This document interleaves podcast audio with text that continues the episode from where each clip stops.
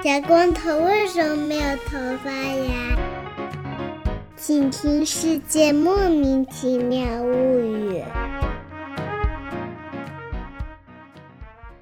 欢迎收听《世界莫名其妙物语》，一档介绍世界中莫名其妙知识的女子相声节目。我是见谁都好为人师的见识，我是站在台上听相声的捧哏演员姚柱儿。我们的玩师啊，最近啊，哎，你们看看他啊，他说给我们开一个链接，完了以后他自己在里面把自己的照片放出来，摄像头也不开，对吧？然后这个话筒也不开，然后就在这个后面改卷子，哎，改卷子。然后你知道他把话筒给了谁吗？他连话筒都没有了，他把话筒给了外码师傅，让外码师傅来代班。他今天是一个打了卡但他不上班的这么一个概念，朋友们，这合理吗？他是让同事帮他打卡啊，这种行为啊，我们天天就在这节目里面说 说我是 D 在当他的面说我是 D 我还是今天是在听着的啊，他是我们的导播，他是。对对对啊，今天给大家在隆重介绍一下我们的老朋友外马师傅，大家掌掌声鼓励啊，外马师傅哦。外码师傅是一个人类学家，但是很喜欢驴，所以之前给我们好像已经来了两次了吧，三次了，介绍过一次女巫啊，对吧？介绍过一次女巫啊，介绍过一次驴，还跟我们一起出去露营的时候录了一期节目，对对对，啊，各位万马师傅的粉丝有福了，现在是第四期节目了。嗯，今天这期节目呢，我们暂时现在标题还没起，反正现在暂时的这个名字就叫《爱情的骗子》，我问你啊，怎么回事儿呀？万马师傅还说这个也可以叫做《爱情这场骗局》，我已看透。を哎呦，就是说爱情是个 骗局，这么一个故事。男人的嘴骗人的鬼是吗？啊，你不管是不是男人，都是骗人的鬼啊。男人都是垃圾。对不起，您唱上了。是有一天，剑师突然给我转了一个链接，是前段时间在网上特别火的，关于肯尼亚代写作业、代考试的一个全球。哦，对对对，说他们特别厉害，一考就是就是分儿都特别高，然后就是各种美国小孩都是让肯尼亚人去给他们代考啊、代作业之类的。对。然后呢，就是看了这个以后，外法师傅说这算什么？我还认识很多爱情的骗子。于是我们就决定搞一期爱情的骗子啊这个题材的节目，主要是跟这个恋爱和诈骗相关。的，但是在这个之前呢，我们先说一个相比之下啊，还没有到诈骗这个非常严重的，主要就是说以朝三暮四为主题的这方面的爱情的骗子啊，就是那种男人都是垃圾级别的，还没有到就是要给抓起来的级别的啊。那就给大家说一个，前段时间呢，我去上那个公开课，是一个世界文学史，让我去上但丁啊，对吧？就是你让我去上但丁这个行为本来就已经非常离谱了，他让我去上但丁，大家都知道但丁。是一个中世纪的人，但是我去的前一节课，他们还在讲古罗马。就是朋友，中间一千年你是补还是不补呢？这个话就先放下不表。古罗马的那个故事呢，非常精彩。那个教师啊，讲的绘声绘色，我在后面笑死了。说什么呀？他讲了一个叫做 Petronius 的一个人，就是彼得尼乌斯佩特罗尼乌斯 Petronius，是一个什么罗马帝国的这个以前尼禄的一个跟班儿，尼禄底下的一个朝臣啊。他除了是一个这个政治家以外，他还喜欢写一些有点像是井上西鹤的好色一代男那样的文。文章啊，都是一些啊很很好色的内容，传唱很广的这种小文章啊，妇女们台面下塞来塞去的这种小文章啊。回事儿呢？他第一节课呢讲了说一个比较有钱的男子，一个上流社会的男子和他的仆人，另外一名男子啊，两个帅哥是怎么样在到处乱搞的同时，又互相认为对方是真爱的这么一个故事。一个就是男男男男哎女男男男男男男女女女女女就这这么一个啊非常黄暴的一个故事，呃是非常精彩。说完了以后呢，又说了一个叫做以弗所的寡妇的这么一个故事。这个以弗所呢，就是一个在土耳其的西边海岸的一个，就是那种有有名胜古迹的这么一个地方，还是挺有名的。我还去过一次。然后一听说以弗所，觉得哦，这个地方我去过，然后我就非常注意听。结果呢，他讲的这个故事啊，我的个妈呀！他讲的是说，以前在以弗所呢，有一个已婚妇女，这已婚妇女长得非常漂亮，然后对丈夫的忠贞啊，远近闻名。哎，就这种爱情啊，令人落泪。然后她有一天呢，她丈夫就去世了。她丈夫去世了以后呢，她就觉得说，一般不都是那种跟在出殡行列后面啊，捶胸顿足吗？她觉得这个东西不行，这个东西不符合我这种啊，对于丈夫的忠贞、远近闻名的这种人设。所以呢，她就说我要殉葬。然后这帮罗马人说：“哎，朋友，你这个你这个行为还是有点复古啊，二十一世纪了还是呀？我们现在已经不实行这种东西了。”嗯，然后呢，这个女的说：“不行，我要跟着殉葬，非要去，对吧？我要去地下墓穴里面，我丈夫的尸首摆在旁边，我就旁边坐着哭一哭，然后哭死。”就基本上就是那种不吃不喝。何必呢？加入了古墓派了，这是过段时间一直没有手的一个大哥就来找你了。古墓丽影啊，哎，那还是穿上条长裤吧，还是建议。哎，还得穿个裤子比较好。哎，对对，他的有一个老仆人呢，就是婢女吧，就陪他一起下去了。老太想说，哎，我也是真的是活该倒霉，怎么会碰到这种事情呢？嗯他们就在底下哭。有一天啊，有一个士兵经过了。这个士兵是干什么的呢？这个士兵是就是当时总督下令把几个盗贼钉死在十字架上，然后就因为这些盗贼嘛，他们的这些尸体都是按照这个规定都是不允许下葬的，因为他们这个行为都非常的违法犯罪行为，所以他们就认为死后不能得到安葬，就把他们尸体就挂在那边。挫骨扬灰的概念，哎，对吧？家属有的时候会把他偷走安葬，就是这个以前古希腊悲剧里面也会有这样的故事。嗯所以呢，就派了一些士兵过去看着这个尸体。嗯，有一天，这个士兵在那边无所事事，哎，一听远处怎么有人在啼哭，人说他从墓穴里面听到有人在哭，哎呦他，就跑进去一看，说，哎呦，里面有个女的，哎，这女的长得还不错。哎呀，然后这个士兵就开始花言巧语啊，嗯花言巧语完了以后呢，看人家也不理他，那女的在里面也是蛮累的，对吧？嗯又饿又累，又哭的嘛，混天喝地的，嗯然后呢就不理他。然后这哥们一想说，怪这两个人看着也挺可怜的，然后就是把自己的弄了点吃的给他们去吃。哦那个老太太嘛，本来她就想着我算是糊弄鬼啊，碰到这种事情，一看有有人给她发点吃的嘛，那老太太就开始吃。嗯，老太太开始吃嘛，吃的香啊，吃的香。然后过一会儿呢，那个女的就是闻见这个香味儿，有点忍不住了。哎呀，然后再搭配上这个士兵的花言巧语呢，最后她就屈服了。哦，因为因为老太太毕竟她吃饱了，老太太也在那边花言巧语跟她说：“你你吃点吧，你吃点吧，对吧？”这老太是对付那种非暴力不合作运动啊，绝食抗议，这个老太就站在门口吃啊，缺不缺德？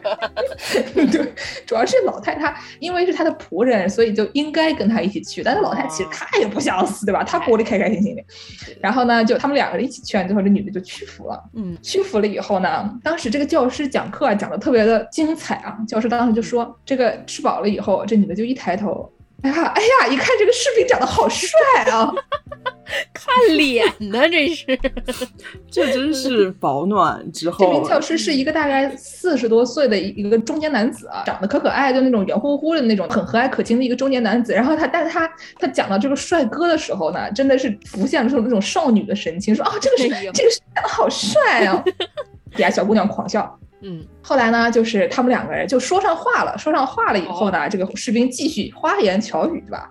这个气氛就有点不对了，有点不对了呢。这个老太一想，嗨，正好，那我赶紧走，对吧？我出去了，我多吃点，我在这里边只有口粥喝，他就找了个理由，他就跑了，对吧？哎因为他就想说，这女的可能也不想死了，所以他就赶紧跑，就趁他还没有回心转意的时候，赶紧跑。嗯跑了以后呢，这两个人就在里面就啊，我们就不知道里面发生了什么。总之这，这男的后来就没出去。不是俩人一起加入了古墓派，这男的有右手吗？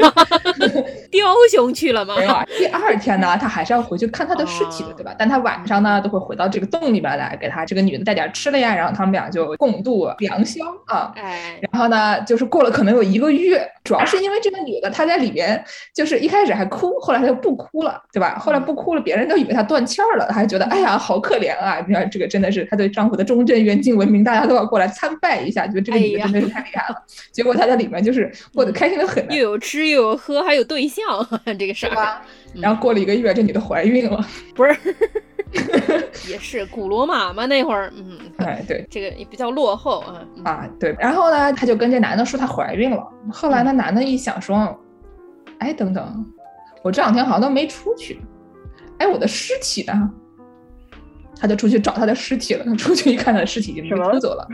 就他不是看尸体的吗？你们还记得吗？他的本职工作是看尸体。哦，我以为是灵魂出窍，就是前 夫我的尸体呢我。本人的尸体呢？嗯，你们都不记得了，他更不记得了，对吧？他可是在洞里面过的好日子呢，然后他也根本不记得他的尸体，然后突然一想说，哎呀，我的尸体呢？出去一找也找不到，然后垂头丧气的就回到那个洞里面去。女的嘛，不是怀孕了嘛，很快乐，对吧？就是我们就已经在洞里面成家了。真是住下了，当家了，山顶洞人了。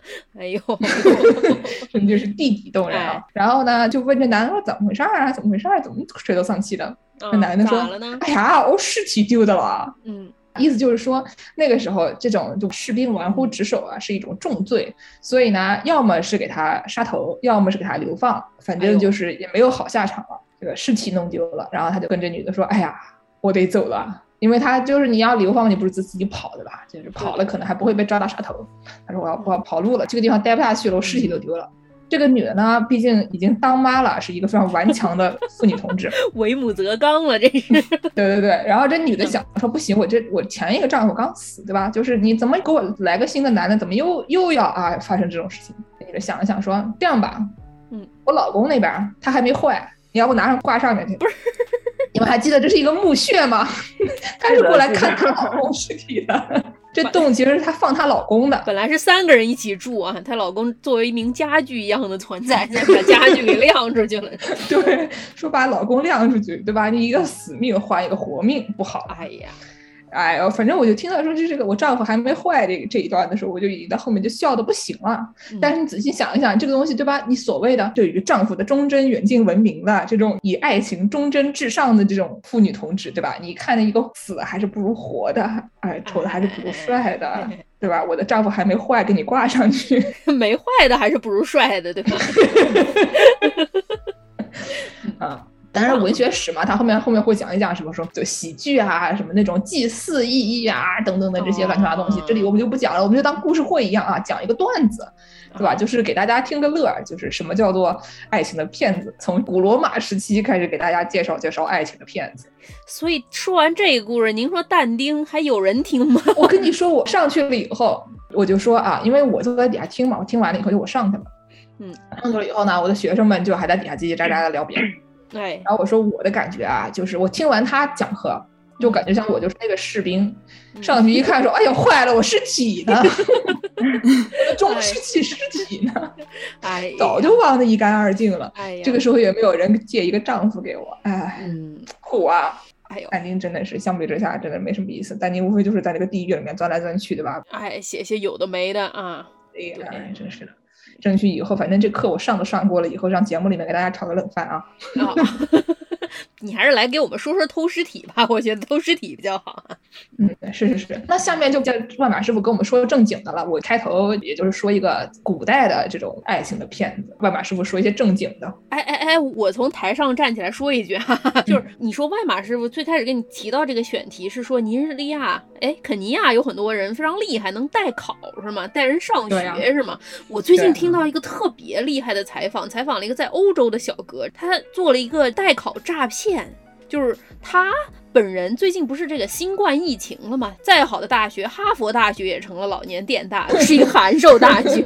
所以说，高中生也都是这种远程上学，在网上上学，在网上考试嘛。考试最多老师就看着你一下，但老师也不可能一个班上那么多学生呢，都盯着你的屏幕。所以当时他就有一门课，他快要挂科了，他在网上就搜到了一个人，跟他说：“您那儿也是疫情期间需要远程考试吗？我可以帮助你哦，只要给我一百块。”钱就行了，于是他就给对方汇了一百块钱。汇了一百块钱之后呢，他就去考一个什么工程学。这个人好像是学机械工程的吧，还是航天工程这样的。结果他上去一考试，那个人就说：“啊，没关系，相信我，这我都会，我以前都学过啊。”然后第一题上来就说：“请您给我画一个图。”然后对方说：“这题答案是三。”然后他说：“不是，不是，不是，哥们儿，我他叫我画一图，答案怎么是三呢？”哥们儿说：“没事儿，你信我，就是这样，你就跟我的写，不会有事儿的。”第二题 A B C D，哥们儿一说这题答案是 E，整个就是胡说。但是因为他已经现场考着试了嘛，跟老师视频着呢，那他也不能跟人发火呀，那一发火他不就败露了吗？所以说他就没办法，最后只能靠自己的力量勉强考了个及格。但是这个小哥他就被启发了，他想说，哎呀。这个骗局好啊，感觉能骗很多钱啊！我怎么不能来整一个呢？啊，一般人被骗不都很生气吗？他被骗了之后，这个灵光一闪啊，我骗变成我要骗了，哎，对对对，从你骗我变成我骗他。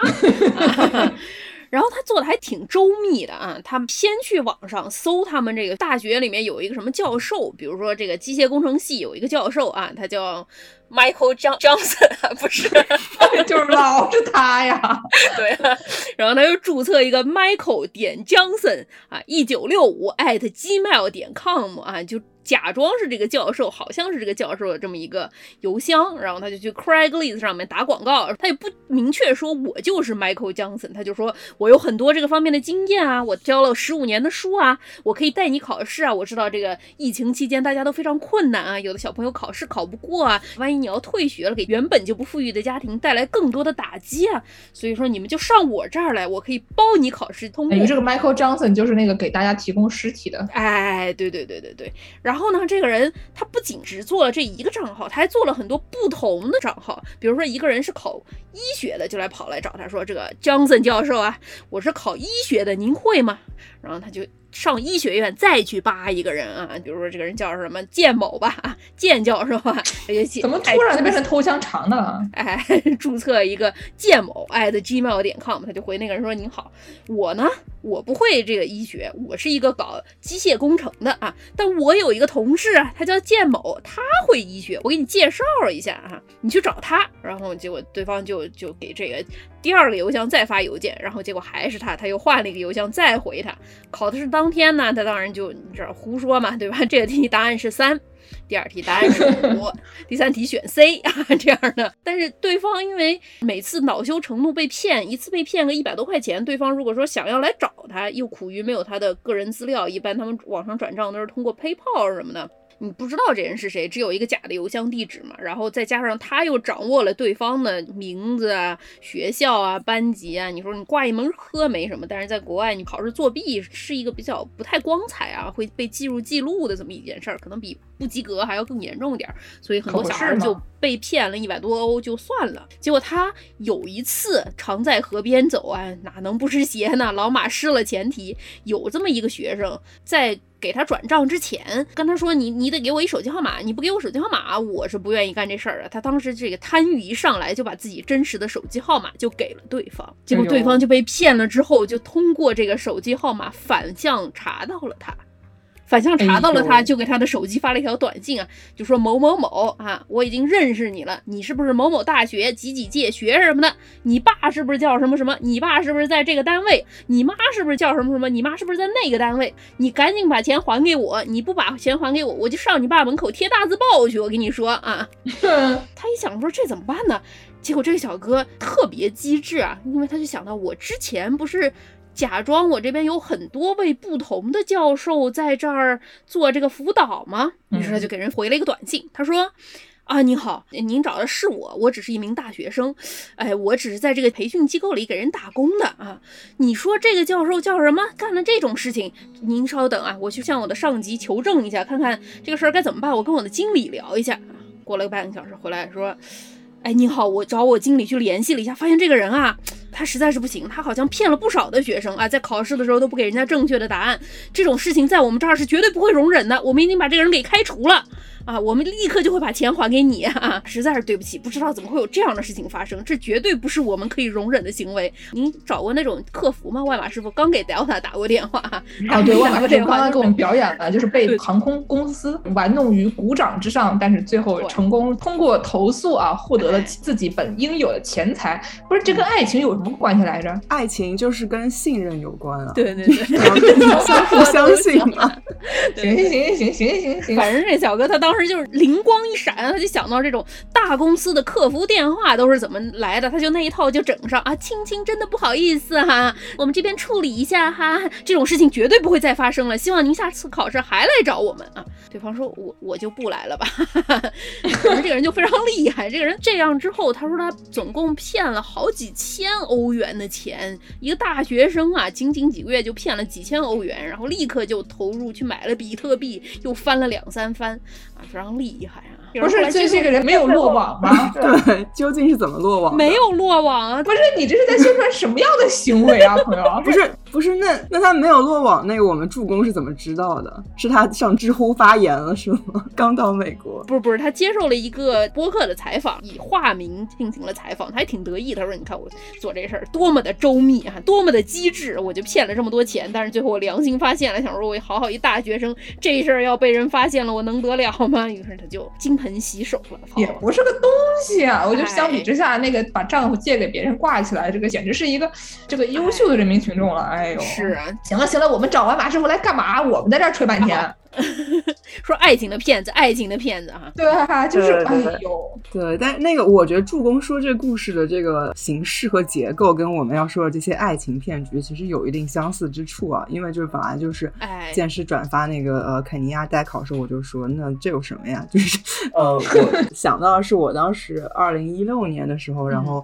也是第一次去那边，然后做田野调查，因为当时认识了一些通过朋友的朋友的那种，就是肯尼亚当地的朋友，然后他们就有一天晚上带我去当地的酒吧，然后那种当地的酒吧其实是没有任何一个外国人的，就是呃非常本地化，然后所以当时我是全场唯一的一个外国人，就一进去就是。所有人都盯着我看，大家就都有点好奇，因为可能很少会有外国人或者中国人在那样的场合。哦，就是一个九十年代在南京的大街上看到一个外国人，你就看到很多小孩他妈 推着那个小孩啊，小孩在前面说：“妈妈，我不要。”妈说：“你你赶紧去跟他对话一下子，你不是学过英语吗？赶紧对话一下子。”小孩就看见外头张嘴就开始 rap 啊，然后别的小孩刚学过英语的哪见过这个阵仗，当场就喝到站在原地不动。哎，然后康阳外子回头跟他妈说：“妈，我要吃砂锅。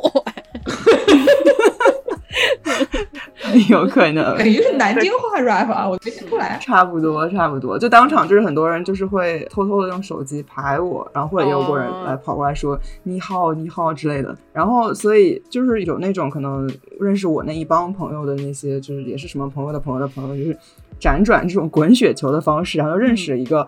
非常奇怪的小伙儿，当时不觉得奇怪，当时他给人感觉特别的职业化，穿着西装。然后当时大家都介绍他的工作是一个呃约会网站的 CEO，然后我当时就非常感兴趣，我想这可能是一个肯尼亚的世纪家园的概念。然后接着，对我就觉得了不起啊，两颗红豆，是的，是的。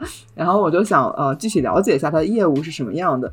但是他说着说着，我听着就觉得有点奇怪。然后他就说他是针对一个呃，我现在不太记得具体是哪一个西欧国家还是北欧国家，应该是一个说英语的国家的一个中年男性市场。他说他们的 customer，他们的顾客都是那个国家的中老年男性，这我觉得非常离奇了。就是为什么你会做这么一个生意，对吧？那天太吵了，没有机会聊。后来我约了一个朋友和我一起再约他去他的公司，想继续了解他们究竟是怎么回事儿。嗯，然后才发现他们所谓的公司其实就是三四个呃肯尼亚男青年，然后对着两三台电脑，然后在一个小房子里。他们说他们针对的这个客户其实就是他们去建一个网站，然后说自己是一个约会网站，然后他们去扮演里面的所有约会网站中的女性会员，然后用这些女性会员来通过和这些男性会员聊天，然后男性会员就是他们真实的顾客，需要花钱买这个币。然后类似于一美元可以聊几条信息这样，然后来和这个网站上的女性会员聊天，所以他其实就是靠这个来赚钱。然后当时说他的呃一个月也能每个人都能挣三四千美元，其实在当地已经是一个很不错的收入了。哇，对。然后包括当时他们聊的，其实都非常熟悉网络上的这种各种技术。他一直狂跟我说这个 SEO，这个搜索引擎优化，怎样花钱购买谷歌的服务，使自己的网站在他们的目标市场的那个国家的搜索当中可以名列前茅，然后更好的吸引到这什么本地少妇什么的那种，一搜出来就是他是吗？是的，是的，大概就是这么一个概念。然后所以他们还会就是主打一个呃婚外情的概念，就是我有点不太记得太。太远了，但反正就是他们会在关键词上进行一些特定的优化。哎呦，我就想到以前玩那个设定在八十年代的这个如龙，就是英语叫亚库扎，所以大家可以想象它是一个什么样的游戏啊？基本上就是在那个星宿的二丁目里面，在黑道白道，主要还是黑道在里面混来混去啊，搞搞房地产呀，什么开开卡巴库拉啊。那以前可能都不是卡巴库拉，以前可能就是更早的那种，就是 club，然后还有一些跟人打架呀，主要是什么抡车啊，抡自行车，抡各种乱七八糟东西就跟人打架，反正挺。精彩的一个这种，就以格斗为主，但是呢，它里面就有一些这种日式游戏，特别喜欢在里面插小游戏。嗯，其中其中有一个小游戏呢，就是我认为是就是宇宙最难的小游戏，叫做泰雷库拉，就是在这个电话约会。然后呢，就是你进去就是一个屋，特别小一屋，然后中间就放一电话，然后你就拨拨了以后，对面就是一女的，然后你付了钱了以后，就跟对面的女的聊天。基本上你要聊到什么什么程度，那女的可能会见你，大概就是这么一个游戏。但是那个游戏给你做的特别难，怎么难法呢？它就是你每次选项，一般你跟人聊天，比如说就古时候什么心跳回忆，它给你三个选项，对吧？晨光游戏啊那种。对对对对对，你就最多是一些什么让你在几秒钟之内选出来啊，在你选出一个比较好的答案。他那个是什么呢？他那个答案啊，我跟你说，他在天上飘啊，然后你首先你得瞄准那个射击啊。对吧？就是你本来这个操作已经就已经很难了，哎，而且我跟你说更恐怖的是什么？这个答案它都是卡塔卡纳写的片假名啊，片假名，它不是汉字对吧？它片假名。它不仅卡他卡纳写，它还会像那种九十年代的那种 PPT 那个投影一样，它会转，你知道吧？它会转，它就转到反面了。我操，卡他卡纳写，它反过来给你读，真的是我的妈呀！你还得瞄准，我真的每次一通乱打，然后对面女的就生气了，就挂掉了。所以花了半天钱也没有什么效果。所以剑师说这个，就是让我觉得，就为什么当时我了解了大家的这个生意模式之后，其实。我没有觉得他们特别坏或者怎么样，因为就是他们也特别努力。对，我觉得你们那种其实也是一个游戏，因为它就是你付了钱，然后它提供一个这种娱乐性的，或者就是不管达到了什么目的吧，反正就是提供了一些服务，你花钱购买的服务而已。对，就是我觉得如果那些呃目标市场的那些中老年男性想找婚外情的客户，他们不知道自己对面其实是几个肯尼亚男青年，就是感觉也没有什么太大的损失，对吧？反正就是通过聊天获得了心灵上。上的抚慰，这个也看情况，有一些那种像是骗老头老太买保健品的那些，这种东西就很微妙。其实你不管怎么样都是违法犯罪行为，但是你如果就是你每次骗一点小钱的那种，其实就有点像是一种陪聊服务，对吧？对，一般这种人态度都特好啊，每天都来看阿姨长阿姨短的啊。嗯，对，基本上就是为了这个老年人提供一些陪聊服务，提供一些这个精神支柱。如果他这个一个愿打一个愿挨的，有一些里面的一部分人其实也还行，当然有很多人。人他到最后就越骗越大，然后就变成了一个家破人亡的一种行为了，就就行了。但是就是最开始的这种初衷嘛，其实你仔细想想也没有太野蛮。嗯，不过保健品这事儿还有一个问题是，如果老年人真吃了，可能也不是一件很好的事情。我觉得一般都是什么面粉片儿什么的，可能也不会太有太大问题哈。那种还行。对，然后又说完那个肯尼亚那次的遭遇，然后我自己后来没有做这个研究啊，嗯，他跟我的设想也不一样，但是我就很关注这方面的研究。上了套了，这个不是吗？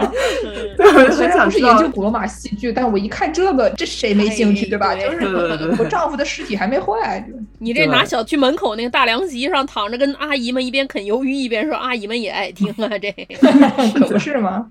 对，就是二零一六年的时候，就这方面还没有特别多研究，但是前两年已经有很多好几篇文章出来了，好几人这样做这个研究。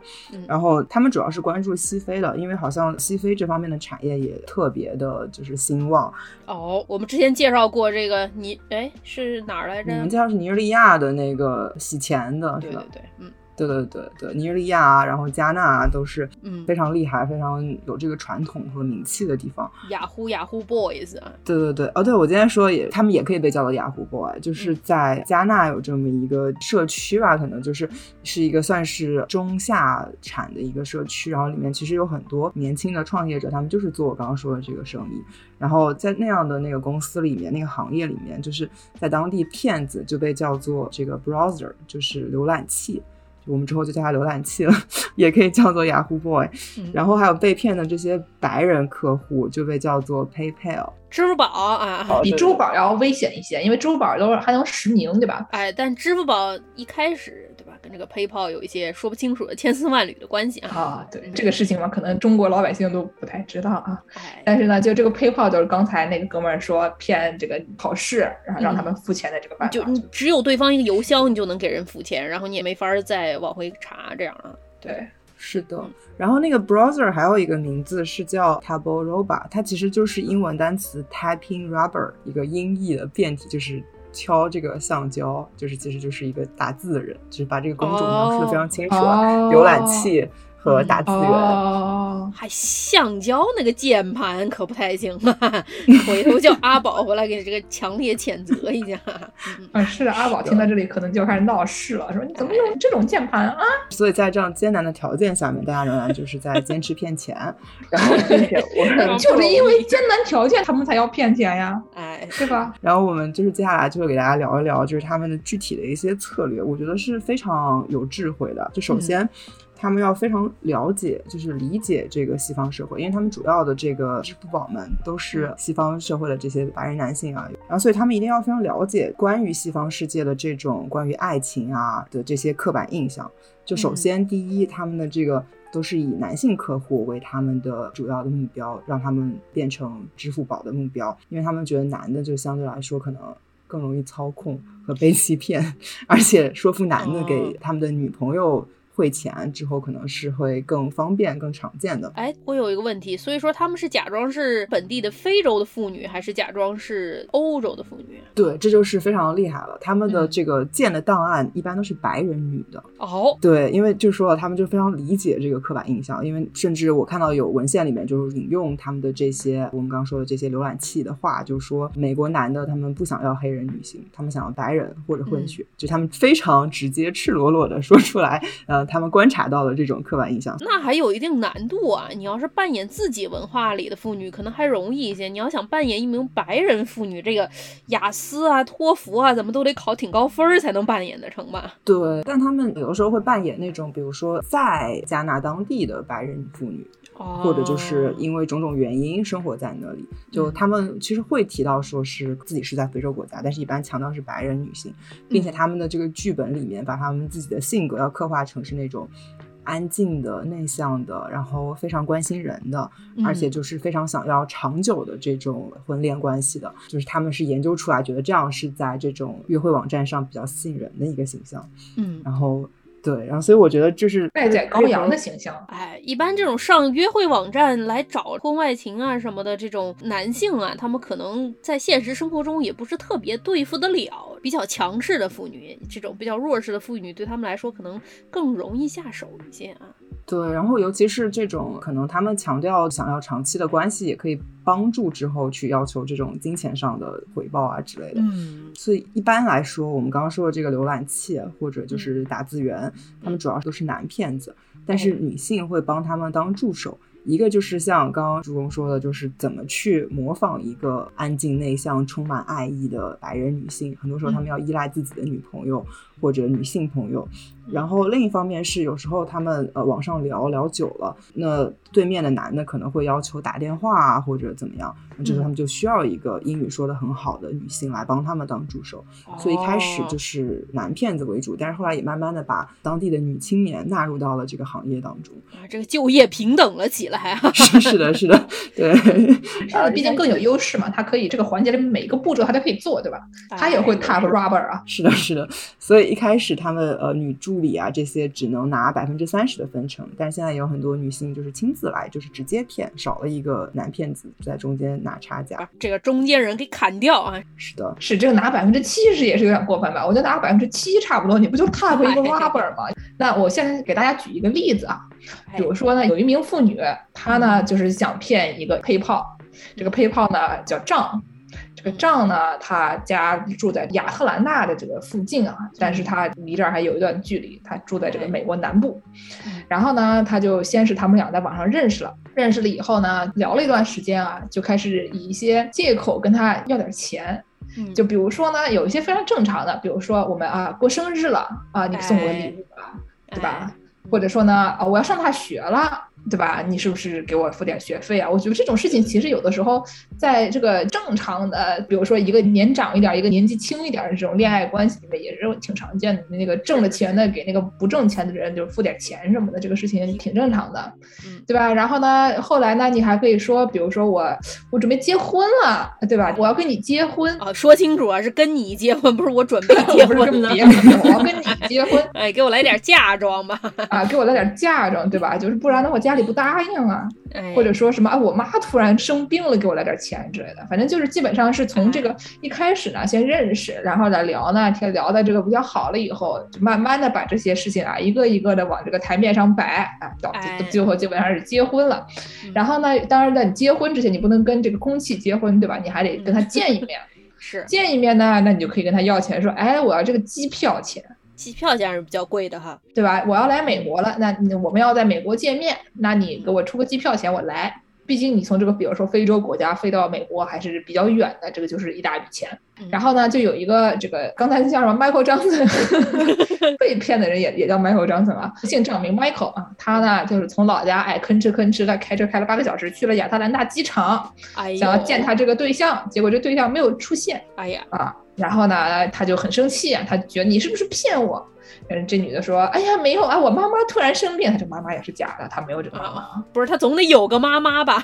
可能 有，也不一定非得有妈妈，对不对？就是那有可能也没有妈妈。然后呢，就说啊，我妈妈生病了，我一下子不能来了。然后呢，这个时候这个男的他就是想说，你肯定是个骗子，你怎么能这样呢？对吧？然后这个女的就开始说：哎呀，但是但是但是我爱你啊，我们难道不是相爱的吗？如果我不爱你的话，我怎么会要跟你结婚呢？”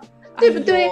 所以说，因为我想要我们俩在一起啊，对不对？所以我才爱你。哎呀，你别说了，我快吐了，我的妈呀！就就说，哎呀，反正我就是爱你嘛，怎么怎么怎么怎么然后就说我我下次还是要来的，我这次只是怎么怎么怎么怎么，然后就开始就疯狂说一些让人要不就是对方不想听，因为太腻歪太恶心了啊，像我刚才说的那样，要不就是呢说的人糊涂了。然后就对面的这个人呢，就想啊，行行行行行行行行行，我就反正就信你吧。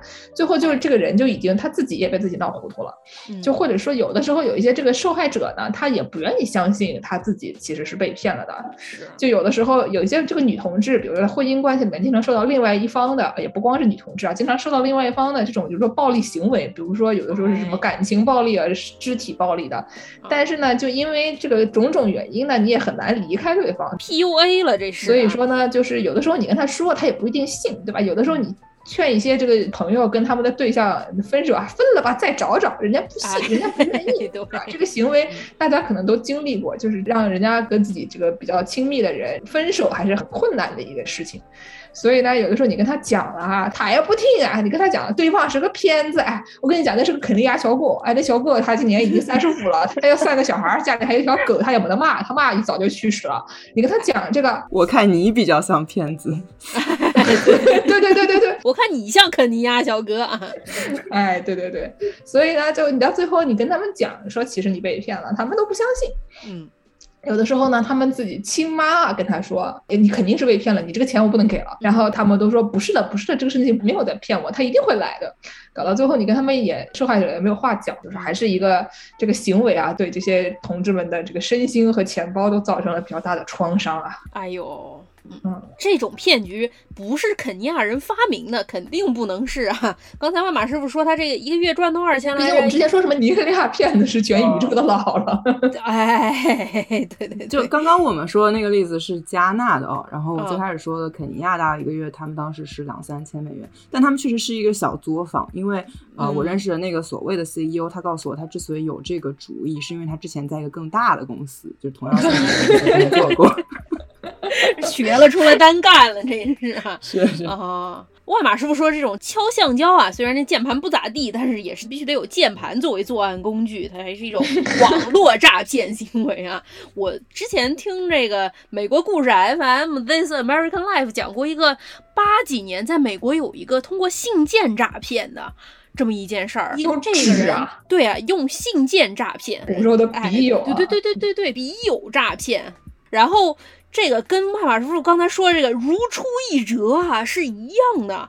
这个人叫 Don Laurie，也是一个美国人啊。这个受害者和这个骗人的人都是美国人啊。他一开始他就是一个作家，他一开始他写了一本 墨西哥的，哎，他写了一本去墨西哥的旅游书那种，结果他发现没有人买。他就把这个东西洗了一下稿，把它从一个男性视角洗成了一个女性视角的这么一个旅游书，结果突然就卖得很好。然后他想说，嗯，我发现这个女性视角写的这个东西好像更能吸引这些男的嘛。于是他就发明了一个所谓的喷炮 service，就是说我这儿有一群妇女愿意跟您交朋友。啊，您要是愿意的话，您就每个月给我多少钱，然后我就让你跟这些妇女做笔友。当时都是八十年代，这个人他有一个优势，就是他家有一个打印店，他家 就古登堡时代的这个 这个 situation。哎，所以说他当时他就打印了一本那种 catalog 目录，上面有很多不同妇女的那种照片儿，她叫什么名字啊？她什么性格？然后什么的？然后这不就 Facebook 吗？对对对，literally 古早 Facebook，对对对，里面全是脸的这么一本书啊，俗称脸书。他就把这个寄出去，然后这些男性就看他喜欢哪个妇女，他就给他寄信去啊。就是故事 FM 他采访了一个这个受害者，这受害者他当时是他母亲刚去世。这不是故事 FM，对，就是 This American Life，对对对，This American Life 啊，采访了这么一个受害者。这受害者他当然是母亲刚去世，然后他这个因为可能自己长得也比较胖乎乎的吧，自己也不是特别外向，所以从来也没有交过女朋友，也没有妇女对他感兴趣，所以他就接到了这么一本脸书之后，他想说，我不然试试呗，反正一个月十块钱也不是很多啊，八几年十块钱可能比现在值钱点，但是也还行吧。然后他就加入了这个笔友，这就是一个世纪佳缘的这个会对对对，然后他就相中了其中的一个姑娘，然后就给他戏，然后这姑娘还给他回信啊，经常给他回，基本上一个礼拜好几封的这样回。不会是作家，这是一个那种晋江作者，一天都得写个好几千字才能挣点钱，感觉这也是一个体力活。对对对，而且当他不仅每周都要写好几封，他有好几个角角色呢，每个角色他还得用这些角色给写，他给每个人写的这个信呢，他也都是打印出来的，这些人也没有。发现有什么问题？因为那个信里面有的时候他会把他的名字加进去嘛，对吧？就是我跟你说啊，约翰啊，我今天做了什么什么什么什么，亲爱的约翰，我现在很想你啊什么。那有点像我们找工作的时候写 cover letter 啊，把对方的名字塞进去，就是某某学校塞进去啊，就完事儿。对，这个人他后来还创作的这个设定就越来越严丝合缝。他还说他什么这些女的都住在同一个农场上，他管这些女的叫他的 angels，就是他的什么天使们啊。然后大家都是在一个俱乐部里面，大家都住在一起啊。你要想支持我们，就支持我们这个大家庭啊，给我们发点钱什么的。然后还有那种后宫漫啊。对，还有粉丝见面会，比如说这个被采访的这名受害者，他看上了一个妇女，跟刚才万马师傅说的一样，这个妇女的照片用的是他们这个打印店里的一名工作人员 的照片，所以这个工作人员就扮演给人写信的人，也根本也不是他写的，他就去粉丝见面会去了。一去那粉丝见面会上面有二十几个男的啊，都说你给我写过信啊，你都说你怎么怎么样，说这个人就光从一九八二年到八五年之间赚了四百五十万美元。骗了三万个男的。美国、墨西哥加上加拿大 三国骗了三万个男的，特别厉害，好大呀！对呀，不是他那信肯定不是个人化的嘛，就是他采访那个受害者，受害者就仔细想说，他肯定回的信都不会说确实的问啊，比如说你妈妈怎么样，你爸爸怎么样这种问了，万一你没有妈妈爸爸不就露馅了吗？他都是一个角色，比如说这个 Pam，他这一个角色给大家发的信都是一样的，只是把名字换一下，然后但是内容都是非常日常的，像是那种异地恋的时候视频不也会聊一些有我感觉这个东西就跟你的玩那。新露谷的时候，在里面把妹，其实效果也差不多吧。你做一个星露谷，你里面的妹，所有都给他全宇宙一起把着，相当于做了一个那种心跳回忆那样的游戏，对吧？然后你你卖个游戏钱，我感觉。我觉得我们这期节目真的不能播，这节目怎么一直在替这个犯人说好话？不行不行不行，这个这个是违法犯罪行为。对对对，这个人后来是被抓了的，但他落网之前，他还开始卖周边，就是什么把这个女的脸给印在杯子上，拿出去卖啊，是一个杰尼斯的概念。加入了粉丝俱乐部，你想这还有见面会啊？这个给你发的信啊，亲爱的粉丝朋友们，我要结婚了。哎，我在说什么？但是这些女的有没有分成啊？没有女的呀。不，但你不是说他可能他是他的员工，他可能给他一次出场费，但是性我感觉这就是迪士尼对吧？他搞了一堆这种假角色，什么琳娜贝尔啊这种类型的，根本也没这么个东 西。你小心点，这种发言很危险，我跟你说。哎，我我偏要说，我就要像小火总一样啊，就整天就说一些这种爆言。你可是在上海啊，一会儿全沙川都来追杀你，我跟你说。反正这道这个人可厉害了，他写的那个这受害者说了我印象特别深刻。他说有一天这女的给他寄了一枚硬币来，然后就给他写了一封信，说：“哎呀，亲爱的谁谁谁，我今天遭遇了非常不幸的一天啊！我早上起来这个包不小心吃早饭的时候我就丢了，出门的时候我这车又被人给刮了，刮了之后人家也没给我留条儿，我现在要修车，然后走在路上又溅了一身泥。正当我心情正落到谷底的时候，我突然发现地上好像有枚硬币，我把它给捡起来了。过了一会儿，有一个小女孩捡到了我的包，把我的包还给我了。又过了一会儿，又有一个事主给我打了电话，说我不小心刮着了您的车，我来帮您修车吧。这枚硬币就让我觉得，这个生活中总是有美好的地方，你凡事要往光明的地方看。所以我就把这枚硬币寄给了你，你一定要珍惜它。你说这话说的，这谁能编出来呀？太厉害了！我觉得这人吧，他可能他 可能一鸡多吃，他先投稿了《读者文摘》，读者文摘给他发一笔稿费，然后他想说，哎呦，那看到这个文章不错，所以我拿一鸡多吃拿去骗我那些男的，对吧？然后给他卖卖周边。是你现在听着是觉得很落实，你想《读者文摘》那个也是九十年代的事儿，他这个是八十年代初啊，那会儿的人还没见过《读者文摘》，那时候迪士尼还没想出这种诈骗方式。对对对啊，这些男的一看就想说，哎呀，这也太朴实了吧！所以最后他落网好像也是，就是万马师傅说这个有一名女员工好像跟他发生了一些争执，就是这些女员工就说，虽说不是我干的活儿，但是你用了我的名字，我给你做了见面会，就得多分我点钱。然后他好像不愿意还是怎么回事？百分之三十是不行的。对对对，然后所以这个工作人员就上警局告发他去了，然后他才被抓起来，最后被判了十年。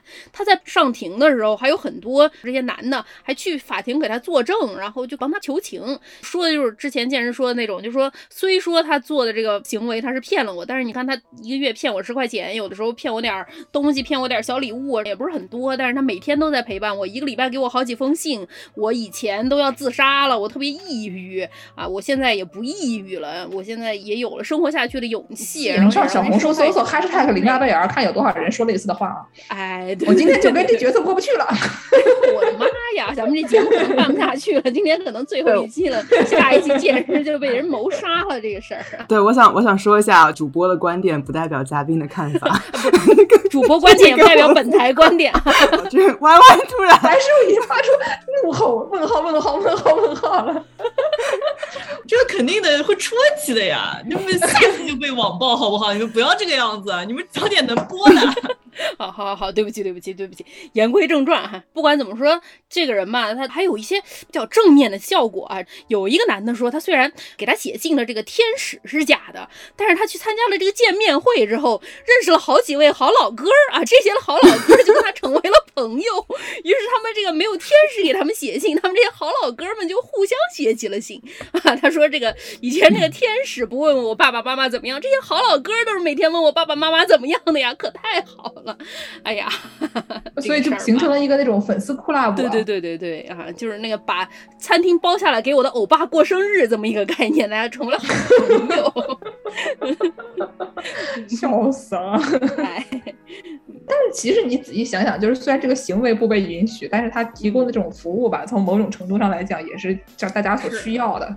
是，既然是这个说，还让我想到前两年还有一个大家所需要的呢。还记得那个车臣有三名妇女，什么用过同样的这个新娘诈骗去骗了 ISIS 的钱吗？你们还记得？ISIS 说我想跟你结婚啊，我要加入你们的组织，我要加入你们的圣战，但是我没有路费，足足骗了好几千美金，特厉害，这个事儿了不起啊！对，我想说的其实就跟那个助攻还有金日刚说的有点关系，就是其实。就是当然啊，就是骗人这件事情不是一件好事，大家不要学习，也不要轻易做这种违法犯罪的事情。我觉得我们反复说这句话已经成了一句空口号了，有大家就都等着等着接下来的但是。但是呢，我想说的是，就是其实呃，我看到很多这方面研究，我也其实挺认同的，大家也会在。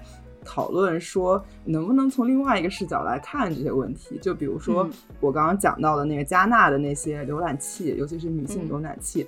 它其实，在当地就被认为是一个所谓的 trickster，trickster 可能翻译成中文就是骗子，但是其实它是一个有一点中性的含义，因为就是不管是这种西方啊、东方啊，包括非洲啊的这些古老的文化故事里面，骗其实是一个扭转权力关系的一个呃相对中性的行为，在很多故事里面，所以。这些浏览器不管男女，然后他们被认为是一种 Anansi，其实就是加纳那边传统故事里面的那种片子。所以，尤其是大家讲到这种殖民时代啊，然后后殖民时代啊，就是有些时候他们能利用自己的这些 聪明才智，扭转自己和这种西方国家这种霸权的这种关系。其实，哎，有的时候还是被赞许的。对啊，你说这个阿凡提骗了八一老爷，这能算骗吗？对对对，就是车臣妇女骗了 ISIS 就能算骗吗？哎，对，这都是这都是很厉害的。当然还是要强调，就是不是说这些啊网络诈骗是好的哈，大家还是不要误会我们。然后，但是就比如说在豪萨语当中，就是互联网这个词在豪萨语的字面的意思其实就是骗子的世界，所以这也是为什么当地其实嗯，你妈说什么来着的？那网上的人能 信吗？网上的人都是骗人的。那同样是你妈，听说这个新冠疫苗会改变你的基因啊，是真的吗？你妈也上了网了啊？对对。对，所以其实，在当地社会对他们这些行为，就是是相对比较宽容的，或者甚至有些人觉得他们不见得完全是坏人。哎，然后其实这样说可能一开始大家有点难以接受，但是我之前看过另外一篇学术论文，我觉得它里面讲那故事，我就觉得就是有一定说服力吧。嗯，他当时就讲，也是有一个应该是尼日利亚的这个故事，当时是有一个美国还是欧洲的一位妇女，然后她就是网络上被尼日利亚的一个骗子给骗了，也是这种约会软件上被骗了。当然，他们是针对女性的可能，然后但是他这个人就是特别执着，他就千里迢迢跑到尼日利亚，就是要告这个人，然后就是要拿回自己被骗的钱。哦，当然他就不是很成功，因为尼日利亚的这个当时管这方面的这种行政的这些人啊，也都在倒江湖，反正就是象征性的判他赢了，但是他并没有完全拿回自己的钱。嗯，但是那篇文章有意思的地方呢，就他写了这个事情之后，他同时写了另外一件事情，就是这位白人妇女她到了。尼日利亚之后，他其实除了去告这个骗子之外，还有另外一个目的，就是他在当地要建一个血汗工厂。啊，对，因为当时那个论文里面直接写的是那个呃 sweatshop，直接是写的是血汗工厂这个词，所以我也我也不是很清楚他是怎么这么确定。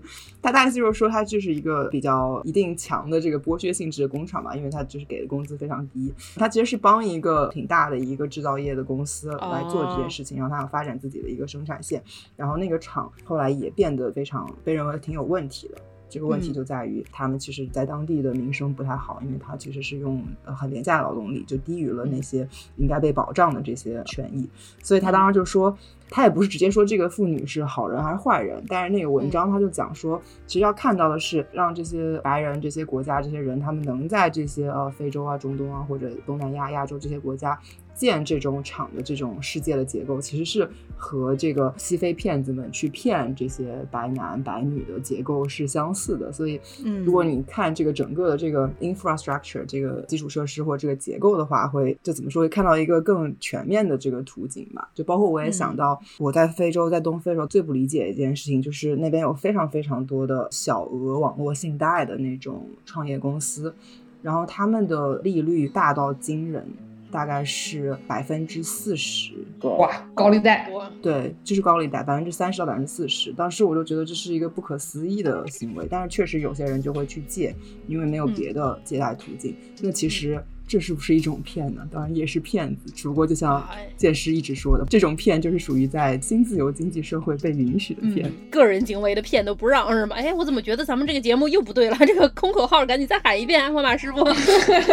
对对对，大家 骗子是不对的，骗人哈。嗯，要做诚实的小朋友。嗯，是的，是的。哎呦。已经不敢说话了，你看大家都已经讲到这个份上以后，就是说我们接着还说吗？这玩意儿能说吗？这个除了学术论文里面，别的地方敢这么说吗？对，我们给大家讲一些这个还是没有那么严肃的啊，比较搞笑的内容吧。这样吧，师傅给我们写了一个大纲，我看到这个大纲了以后呢，我就是我觉得最好笑的部分啊，现在已经来到了哦，好的，耐特尔的啊卖鞋的一个广告。嗯，这个东西我都不晓得是谁骗谁，反正呢，就是感觉每一个人都上当受骗了。但是剧情让万马师傅给大家说一说吧。我先介绍一下背景啊，这个其实是另外一本专门写另外一种跨国爱情的一个人类学民族志的书，然后他聚焦的就是在肯尼亚散布鲁这个群体。散布鲁是个啥呢？是一个民族？对，可以说就是散布鲁民族。嗯，然后散布鲁民族他在刻板印象或者他给人的主要印象就是战士。哦，对。战士这个词其实是叫 moron，在斯瓦西里或者斯瓦西里英语里面。然后就是因为他们以前就包括呃散布，包括马赛这些民族。嗯，他们传统上是在草原上会打猎的民族，所以他们的这个战士的形象就特别吸引人。哦，给大家形容一下这个散布鲁战士这个形象啊，我搜了搜这个图片啊，他们都上半身赤裸，但是他们会戴一个那种彩色的那种头盔，然后头上戴一个长长的羽毛，脖子在上再戴一片那个特别大的那种彩色的装饰的，像大片项链或者是一个项圈一样的，然后下半身会穿一个彩色的非洲风情的大布裙，手上拿一个长。毛的是一个比较刻板印象的这种散步入战士形象啊，非常的酷炫。对，然后他们有名的就包括散步入和马赛这些说马语的这骂这个语言的这个民族。说马语？为什么不说驴语？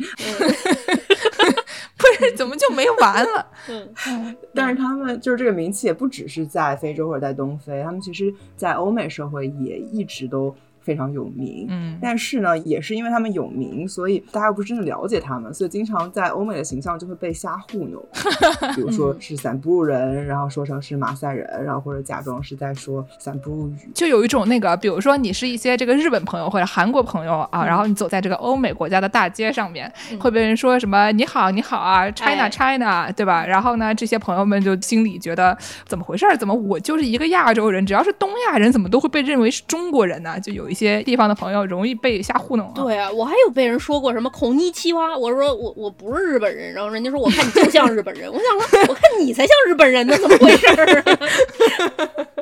不是哪有这么说话的呀？我都给你说了不是，你还是给我说看着就是，嗨，自信啊，咋回事啊？嗯。然后关于这个瞎糊弄，有一个特别经典的例子，我们请那个剑师和助攻一起来表演一下。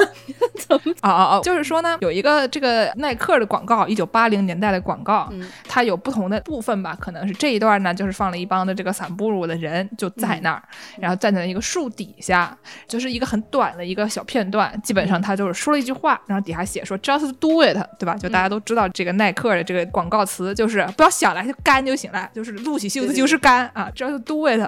然后呢，就一个很短的这么一小段就结束了。嗯，感觉呢，就是咱配点什么音乐，加上一些，比如它还有一些其他的类似的那段时间的广告，就是一个人在纽约的一个大桥上面跑，然后底下写 Just Do It，这其中的一个片段，就大家都看见说啊，你看连这个非常英勇的这些战士们，这些跑得很快的散步路人，非常帅啊，帅哥们也不穿什么衣服，对吧？都是那种浑身涂油的壮汉啊，他们也穿，没有涂油，没有涂油。啊，也穿这个鞋，对吧？Just Do It，他。们也说这个话，他们也说了这个话，就虽然他不是用英语说。的，但是呢，理论上他们也说了这个话，然后就播出了以后呢，就有一个这个人类学家，像万马师傅一样的人类学家，叫做这个 Lee Kronk，他就给耐克发邮件，也不知道是给耐克发邮件还是跟媒体发邮件，可能跟媒体发邮件，说，哎，朋友们，我就讲一声啊，这个启示他们讲的不是 just do it，他讲的这个话呢，他说的是什么呢？我不要这个啊，给我大一点的鞋，就是这个鞋。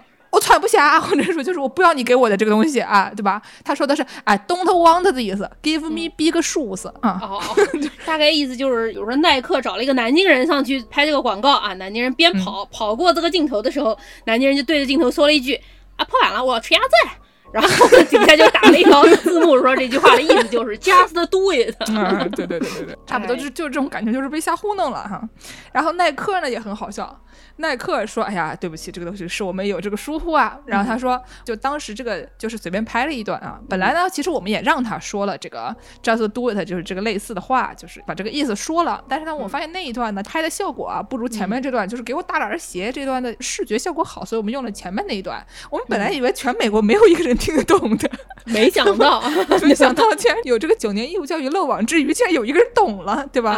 就他还看到了。”是。你说，你叫南京人说 “just do it”，赶紧去做这个事儿，肯定不真情实感。他对着镜头说一句：“我吃鸭子。”导演一看，快快快快，这句话讲的好，真情实感，哦，喜欢就把它使用了，这是非常合理的，对不对？不是你不能让导演也说南京话，那导演不就听懂了吗？你这个角色扮演要走点心啊！不是，这是一个全宇宙人都说英日文的概念，导演的内心话是南京话，他只是听不懂而已。什么玩意儿？哎呦！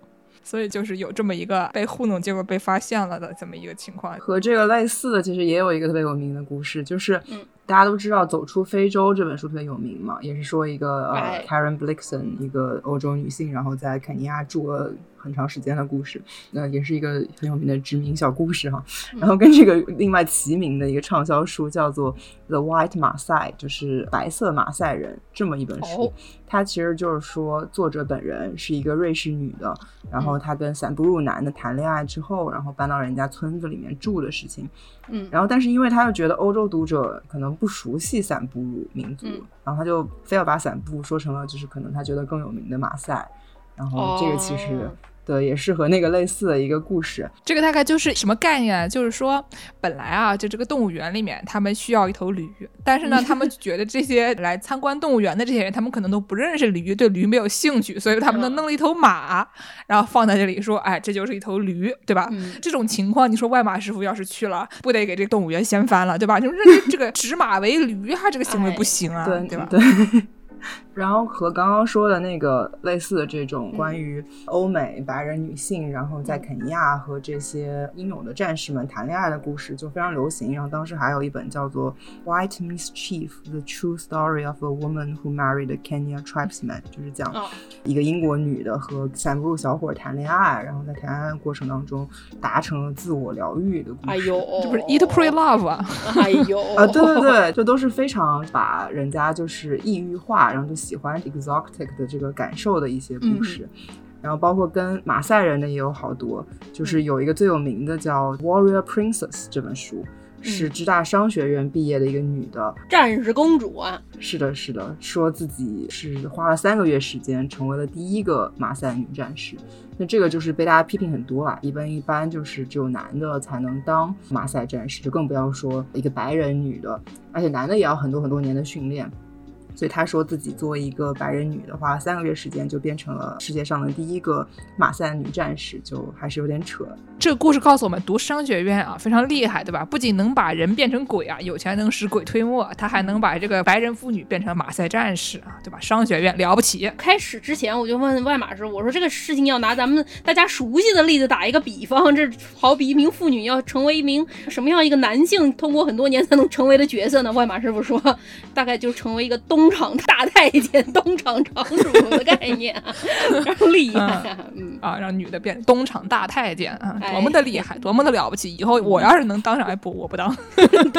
哎呦，对 对，这是一个非常不可能的一个励志故事啊。然后就是和这种鬼狐鬼的浪漫故事，关于白人女性怎么在马赛啊，怎么在散布鲁民族里面如鱼得水，或者就是获得浪漫爱情的这种故事，就它是一同成长的一件事情，是什么事情呢？就是说，这种散步入战士，他的一个所谓的性旅游产业。哎呦，对，就是有非常多的散步入小伙儿就开始从这个中北部的家乡，就山区，然后跑到去东非海岸、肯尼亚的海岸当 beach boy，沙滩男孩。对。然后他们当时为什么会要跑去做这个行业？就是他们就在海边，然后专门去吸引那些欧美白人游客。然后其实就是因为当时那个七八十年代开始，然后像传统的这些养牛啊这些新生计形式没有办法再呃完全糊口养家了。养牛养不下去就养女人是吧？被女人养，被女人养。对，哦，对对对对对对。然后一开始是可能七八十年代的时候也就一百个人左右，就我刚刚说的那本书。里面提到的。然后到二零一零年代，就那本书的作者去做田野的时候，他又说可能已经有一千人了。他们本身也不是什么，本身就是一个山区放牛的王二小，然后就跑到海边去假装是战士，是吗？呃，对对。然后而且他们是一定要穿那种特定的，刚刚说的那种呃非常刻板印象的民族服装的，不然别人可能看也看不出来。就谁能看得出来你就是一个散步战士呢？对吧？好比你在那北京那个机场啊或者客运站门口，你穿。一康熙的服装在那站着，穿一皇帝的服装等人来包养你。我觉得皇帝可能一般还是有点难找到。保养的人，谁在保养皇帝啊？吹嘛，因为老外都不懂嘛，所以说他们就胡说嘛。我记得前两年《Crazy Rich Asian》火了之后，就有一部纪录片，就是说在洛杉矶有什么特别富的那种亚洲人啊什么的，然后就有一个女的吹的像真的一样，说我老公家可是中国的皇族，要不是他们离开了中国，他们在中国现在还当皇上呢。他们家是宋朝的后代。我想说，Excuse me，元明清怎么想啊？你老公还当皇上？咱们已经心中。中国好多年呢，但是就是你不知道嘛，对吧？你到国外一说说这是中国的皇上，老外一想，有，中国那地儿。可能是得有皇上，你搞清楚。你在北京客运站门口装一皇上，说不定别人也就信了呢。白人，对吧？对，那这么说也是啊。这些节目犯的人也太多了，我的天哪！不是我们说白人为什么不可以？我们这是什么反殖民主义呀？不是教育这个黑回来，对吧？嗯，是的。二零一零年左右的时候，就已经大概有一千个人左右这个数量级的散布战士们在东非海岸做这个工作了。就虽然。占他们总人口的这个比例来说还是很小的，但是就影响比较大。毕竟你想一千个人也是算是一个呃行业了。一个海滩上站一千个站，海滩上站了一千个人。妈呀，这个画面能看吗？对，所以他也就是慢慢的开始有一定竞争了，就是他也是变成了一个不是好像说随便你就能找到一个你的顾客，一个白人女性发展一段感情和关系的这种，之前没那么竞争的这种感觉，现在是竞争越来越激烈，所以就是不成功变成人。嗯，据这位作者描述说，他观察到在散步社群里面最富的这些男性，往往都是和欧美女性发展过这种浪漫爱情关系。的这些男的，他们收到了很多经济上的资助，啊那种资助，很多时候是持续很多年的。然后，但是呢，最穷的。也同样是这些跑去当海滩男孩，但是没有找到赞助人，没有找到发展恋爱关系的人的男的，所以就这是一个风险很大的、越来越大的行业。厉害！所以你这怎么样才能更有竞争力嘛？外马师傅知道吗？这个内卷的话该怎么卷起来呢？这个散步如战士，我肯定，我觉得至少你得练出八块腹肌，然后弄上那种浑身抹油的照片，在那个海边拍一些小红书上才有的那些照片啊，对吧？说不定英语还得好，或者就是外语得好，然后得得命好。我是觉得命好可能是最主要的一个因素，毕竟爱情嘛，就是看缘分，看缘分。那那命好的人能好到什么程度啊？有说就是拿了钱买车买房创业，嗯，进军政坛，哎呦，然后包括娶妻生子，甚至说娶多个老婆也有可能。男的女的的钱娶别的老婆，对，这感觉就跟那个把尸体挂上去差不多了，对吧？对对对对对对，一个概念一个概念。所以他们就是这个钱在当地社群被认为是那种快钱，或者是被认为是做了不好事情的钱。所以大家一般会觉得说，你这个钱你会很快失去，或者这个钱会给你带来厄运，嗯，那你要怎么样洗白呢？就把这个不干净的钱建医院、建学校。捐款是的，是的，一定要进行社群建设，就是把这个钱回归社区，回归当地的村落，然后所以你就能洗白。就年轻人，你不能太自私，你赚了这个钱。哎呦，这个事儿怎么又越说又越正面了起来了呢？骗了白人的钱拿回来社区建设，哎呀，空口号再喊一句，再喊一句，再喊一句，这些都是不对的，不对的，就是。大家要干干净净挣良心钱哈。嗯，那然后我再讲一下比较有意思的事情吧，就是在社群内部，就我看那本书里面，大家对为什么会发生这个现象就有很多解读了。因为事实上，社区里的民族里面很多老人发现年轻人都跑去当 beach boy 了，他们也不是很认同这件事情。我读那本书印象很深的一件事情就是，当时他们有特定年龄组会有一些仪式，就是那种类似于成年礼啊之类的东西，然后当时就很多。那个年龄组的孩子都已经找不到了，就可能一半以上都跑到海边当 beach boy 了。所以大家做这些仪式的时候，就只有还留在部落的人，就是大家抱着葫芦来代替他们，因为散布鲁认为葫芦就是可以一个人的葫芦可以代表这个人，可以种出七个娃娃来哈，这七个娃娃有不同的颜色，都是真的，都是真的。是的，所以就是这个情况就让老人家们，因为传统上散步是非常敬老的，他们就对这件事情意见非常大。然后认为就不能再这样下去了，但是他们对这个事情有一个流传的解读，我觉得特别有意思。就说为什么会这样呢？就是因为当年这个 age group 其实就是刚刚说的，大概是二零一零年左右开始，很多在跑到海边的那些大批的这个人，他们这个年龄组，他们的那个。标志成为成年礼的那个仪式，你做错了，没有搞对哦。然后他仪式出现的问题就非常多了。这仪式其实主要就是一个割礼，男性割礼仪式。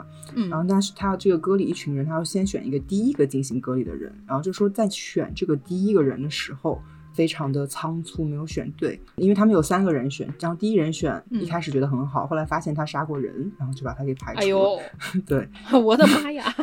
对，然后第二人选的妈妈是基督徒，然后他妈不同意这个事情，所以就也不行了。然后第三个人选就大家已经选好了，然后完成了这个仪式，然后完成仪式之后才发现他的眼睛是歪的。所以其实也不是非常理想的一个人选，眼睛是歪的也不行了，不完美对吧？是的。然后另外一件事情呢，就是仪式上呢，你要宰一头牛，然后那个宰的牛据说是有问题的。有什么问题啊？对，因为后来才知道那个牛是之前被人用一头驴。给换购的不是 换购也不行啊？对，不是驴做错了什么？对，我也想发出这个疑问啊。但是确实在散步路，大家就会觉得驴是不洁的动物，就当然就是有些封建迷信，大家知道。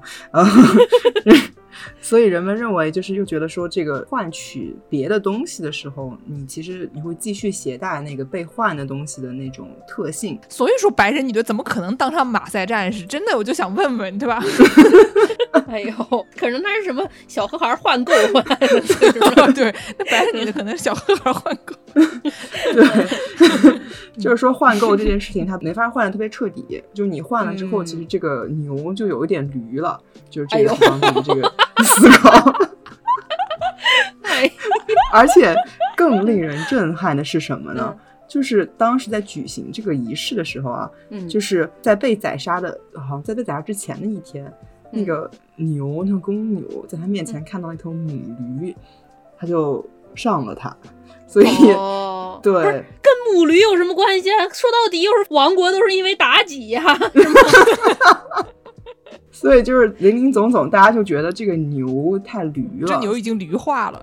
对，是的，是的，一头驴化的牛，所以就觉得这是一个严重的错误。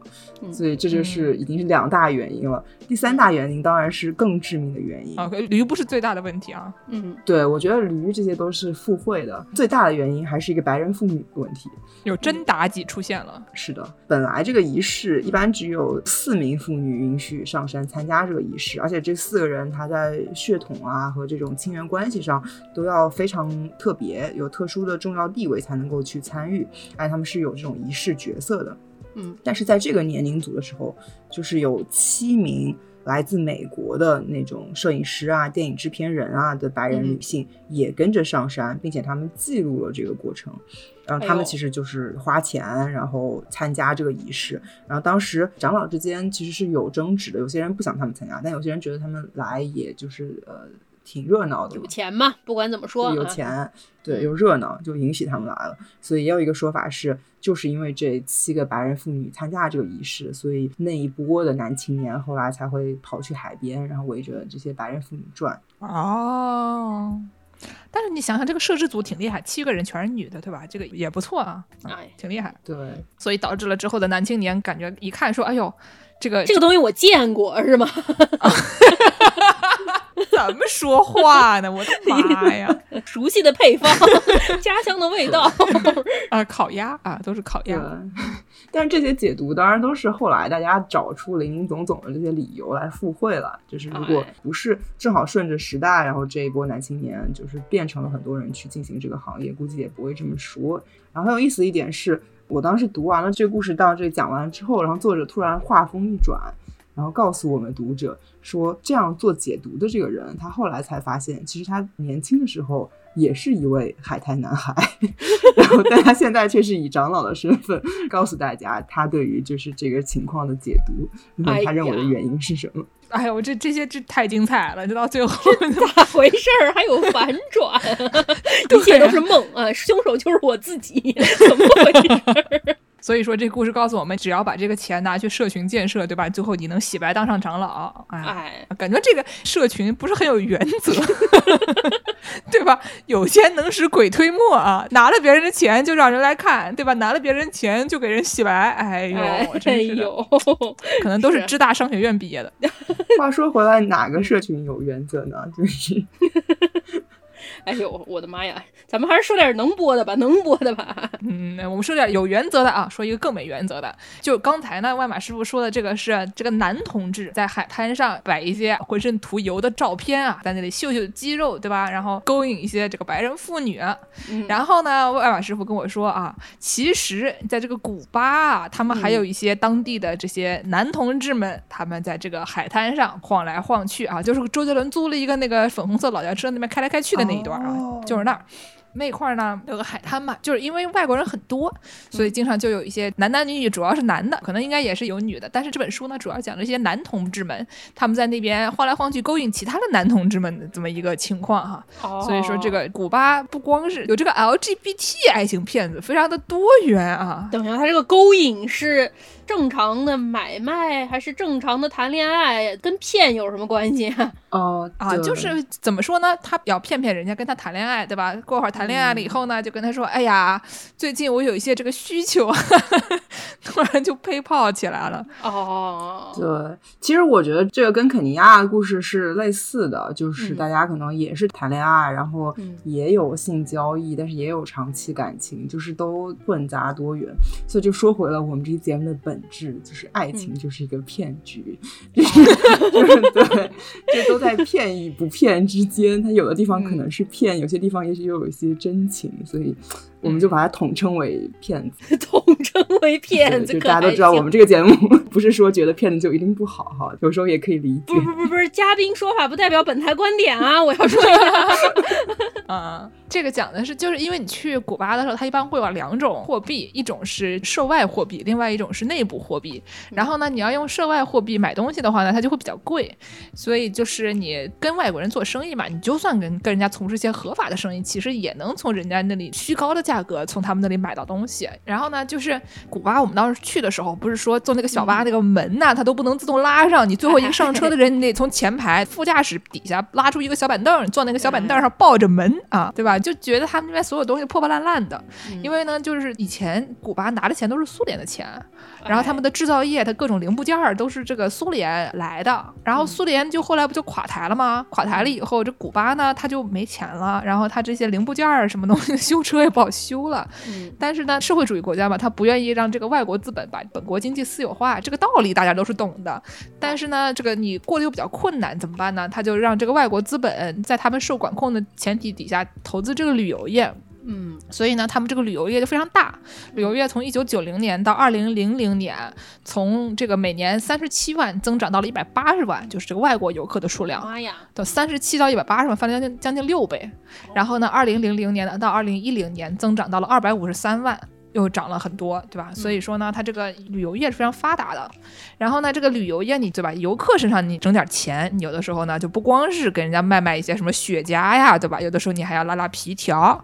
嗯。然后那本书里面，外马师傅给我看了一个叫做《After Love》的一个书，主要就是介绍这些男同志们如何跟其他男同志一边谈恋爱一边从他们身上讹钱的这么一个书。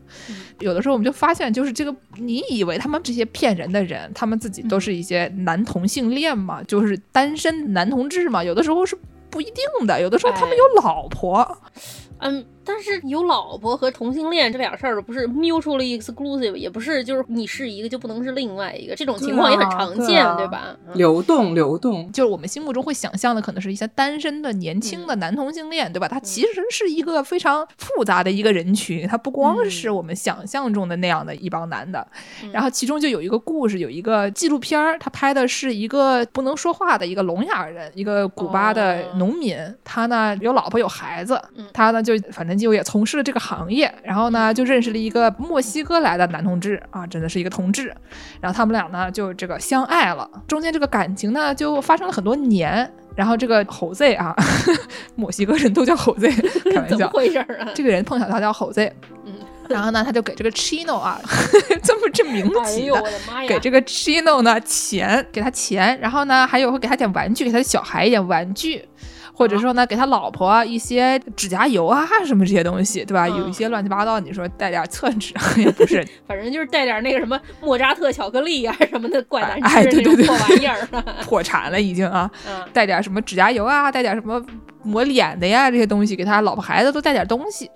就每次去的时候呢，都给他们全家提供一些福利，然后呢跟他谈恋爱。所以这个情况非常奇怪，对吧？就是他知知道这个人，他认识他的老婆，认识他的孩子，他的老婆孩子呢，对于这个墨西哥来的男的，对吧？你跟人家相当于要分享一个丈夫。嗯，就是他也能接受，是一个怎么说非常新式家庭的这么一个情况了。哎呀，有点激进了啊！虽然非常激进，但是你仔细想想，对吧？你也缺这个钱，然后呢，这个人也是个好人，然后人家每次来的时候给你带东西，然后你可能时间长了就觉得也行吧，是一个这个能减吗？也能吧的这么一个概念。就可能有的人他心里就觉得说，如果我的竞争对手跟我是一个不同性别的人，他就不跟我是在一个赛道上的了，所以。哦，对吧？这也是一种有趣的想法。有的人是这么想的，我见过。有意思啊，反正呢，就是说他们俩的婚姻关系呢也是稳定的。她和这个男朋友的感情和这个金钱关系呢也是比较稳定的。嗯。然后呢，待在古巴的朋友们有的时候就觉得说，尤其是在古巴做农民，然后他是聋哑人，对吧？就是整个都比较的困难，所以他们就想说想要离开这里，可能想去墨西哥之类的，或者想去至少北美洲啊，或者去这个其他的墨西哥这样稍微开放一点的地方。嗯。然后呢，他们就要走了。后来就是这个猴子，就因为给他们点钱嘛，想让他们帮忙他们移民之类的。嗯。后来他们就是在走之前的一天，他和他整个家庭，还有这个猴子，他其实他后来因为跟他们这个关系渐渐成为这种。亲缘关系了以后，她又找了个新的男朋友啊！她找了一个真的男朋友，哎呦，就是她一开始呢跟这个男的是有一些关系的，后来呢她就是变成了有点像是又是把他当成家人，她又有点开放关系，后来就变成了就纯家人。猴子出去找了一个新男朋友，所以他们变成了一个多口之家，对吧？就是猴子，猴子和这个 Chino，Chino 的。老婆和孩子，猴子的男朋友，他们这一大家子，最后说我们大家都是一大家子人了，所以说就是有这么一个片子。反正这整个故事吧，这个新式家庭的这种情况，一般人大家会想象一些可能在那种特别发达的，大家就闲的没事干，对吧？一天上班恨不得一周只上四天啊，然后还挣一大堆钱，去火人节烧机器人的那种人啊，哎，对，就都觉得可能是那种吃饱了没事做的人，整天搞一些这种新式家庭的这种情况。后来发现，其实，在一些不是那么的富裕啊，或者说甚至是这些又是 LGBT，又是聋哑人，而且呢又生活在古巴这样的环境不是非常的优越的国家，然后他们还是农民，就是各方面都是弱势群体，但是他们活下去的方式就是以一种非常离奇的新式家庭的方式，他们也能给自己找到了更好的生活，然后大家都过得挺愉快的，厉害啊！所以就让人啧啧称奇，对吧？一方面觉得怎么回事儿，有一篇这个论文叫做《One》。玉妈就是讲这种外国男朋友，meet 妈妈，妈妈就是说这个古巴那种拉皮条那种保姆，就是劳保的保，嗯，然后说是商品化的亲属关系与古巴的酷儿旅游业的情感经济，大家听一听就知道这个什么意思。妈呀，太复杂了，又是亲属关系，又是酷儿旅游业，又是情感经济，又是商品化，全部东西都混在一起，怪不得人家要做这方面的科研呢，对吧？这多有意思啊！就是你在那个小区门口说给门口那个一边啃着鱿鱼丝儿。边躺在凉席上的那个韩国大妈听，她也想听，对就是，这太好了，这个科研一定有人给钱啊，对吧？然后外妈师傅哭诉说，人类学家要想找到个工作，哎，别提了。总结一下，就是我们今天大家看到了各式各样的片哈。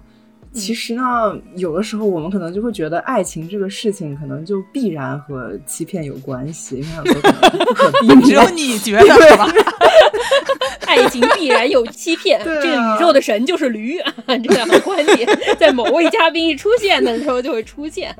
因为我们一开始就说了，这个感情嘛，总是跟相信有关系。那所以就是相信它，其实你没有百分之百能相信的真，对吧？所以有的骗他是坏人。他是可恶的人，但有的骗他可能是权宜之计，或者有的骗是因为存在一厢情愿的相信，所以才骗啊。比如说阿宝老师会骗我说：“哎，你写的歌也挺好听的，对吧？”对对对对，你看小骗怡情，大骗相 信。所以就是我们还是要回归一个积极的主题啊！所以大家就是有条件的话，一定还是要清清白白做人，老老实实做人，搞一搞爱情，这个堂堂正正的骗，不要搞这种骗钱的情况。对对对，尽量小骗，不要大骗。剑师的歌写的可真好。不是我还我我我得写一首就是尽量小便不要大便的歌吗？好啊好啊好啊好好好好，就这么说一定要写。哎呦，那咱们结尾给大家放个什么歌呢？爱情的骗子，我问你啊！爱情骗子，我问你是首歌是吗？我不知道，好像是的啊。爱情的骗子，我问你，你没听过吗？没有，没有啊。我的妈呀，见识这个知识量，真的，我的妈呀，对吧？之大之丰富啊！发行于一九八八年，收录于专辑《福建烧酒金曲》，精神八十年代，京八。可还行，眼球都凸出来了。嗯，对，行行，那结尾给大家放一首这个爱情的骗子。我问你啊，一九八八年的陈小云金曲。感谢收听《世界莫名其妙物语》，您可以在微博。豆瓣儿搜索“世界莫名其妙物语”，关注我们，也可以在微信公众号关注我们，并且给我们打赏。哎，这个打赏这个问题，我觉得很多人不知道怎么打赏。你要点那个喜欢作者能打赏啊？知不知道啊？要手把手的教，是不是？啊 见识小骗怡情，大骗。爱发电平台也可以给我们打打赏啊！如果想加入农广天地粉丝群的朋友，可以关注我们的公众号，在后台回复“加群”获得入群方式。感谢大家的收听，感谢万马师傅来光临，我们下次期待万马师傅再来一次，再给我们宣扬宣扬这个驴就是宇宙的真谛，爱情就是 爱情都是骗子。大家再见，好的，拜拜，再见。